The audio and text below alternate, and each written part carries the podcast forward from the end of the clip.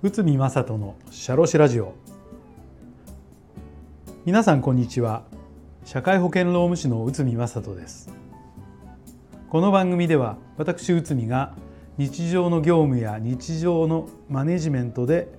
感じることをお話しさせていただいております。はい、えーと、今回も労務に関することです。採用後に前職の非行が発覚したら解雇ですか？こちらについてお話しさせていただきます。ある社長から、まあ、ちょっと相談を受けたんですけど仕事のできるマネージャーを採用したつもりだったんですが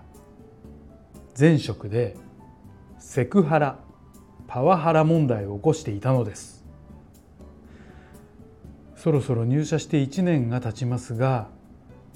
まあこれを理由に解雇できるのでしょうか？こんなご相談を受けました前職の問題がどうであれ一度採用してしまったらなかなか解雇できるものではありません。まあ裁判を見てもですねちょっとあの参考となるものがありますので見ていきましょう。学校法人小美学園事件東京地裁平成24年1月のものです。えーと、とこれは学校さんがですね教員を採用とその後前職でセクハラパワハラがあったと発覚しました3年前の採用時にはその問題は聞かれず採用内定となっていました学校は採用時にセクハラパワハラでの問題を告知しなかった。ということを理由に解雇しました。でこの教員はこの解雇は無効だと主張して裁判を起こしました。そして裁判所の判断なんですけど、えー、とこれはですね応募書が採用面接時に自分に不利益な質問を受けても虚偽の回答をしてはいけない。虚偽の回答をしていなければ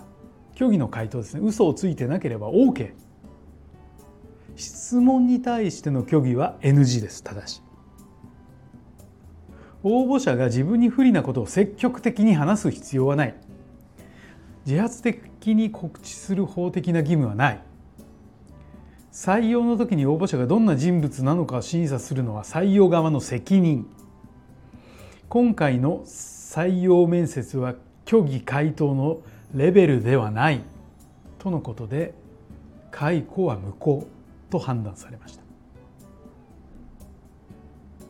この裁判のポイントは採用面接での質問で会社が質問をしないでスルーした場合本人が積極的に話す必要はない。採用面接とは応募者の人物像やスキルを会社が判断するもので、えー、これは注意を払って注意を払って行うことが必要でということになります。まあ、仮に前職でトラブルを抱えていたか否かについて会社としても想定しうる質問を用意しておく必要があるのではないでしょうかということです。ただしいきなりセクハラやパワハラで問題を起こしていませんか？と質問もできませんがまあこれはですねじゃあどういった質問かということなんですけど前職の退職理由退職の経緯なぜ転職したのか前職の会社や社員との意見の相違があった時の状況、まあ、その時の本人の対応ですよね。あとは懲戒処分の有無懲戒処分を受ける可能性のある行為のがあったのかないなのかなど質問をですね現場や職位に合わせた形でこうどんどんどんどん質問して詰めていくということが大切なんです。まあ、最終的にはセクハラパワハラに関して言えば前職でセクハラパワハラの問題を起こしていませんかと質問しても OK です。また履歴書などで懲罰の有無を記載する欄がありますがこの罰は通常確定した有罪判決を示して起訴猶予事件や公判中のものは該当しません。よって有罪が確定しなければ履歴書の懲罰欄は懲罰なしと記載になります。もしこの事実を虚偽または隠匿したら解雇は有効となる場合もあるでしょう。まあしかしですね、えーと、しばらく経ってからの前職の非行が発覚してもまあこれに関しましてそれが理由でですね解雇というのは厳しいでしょうね。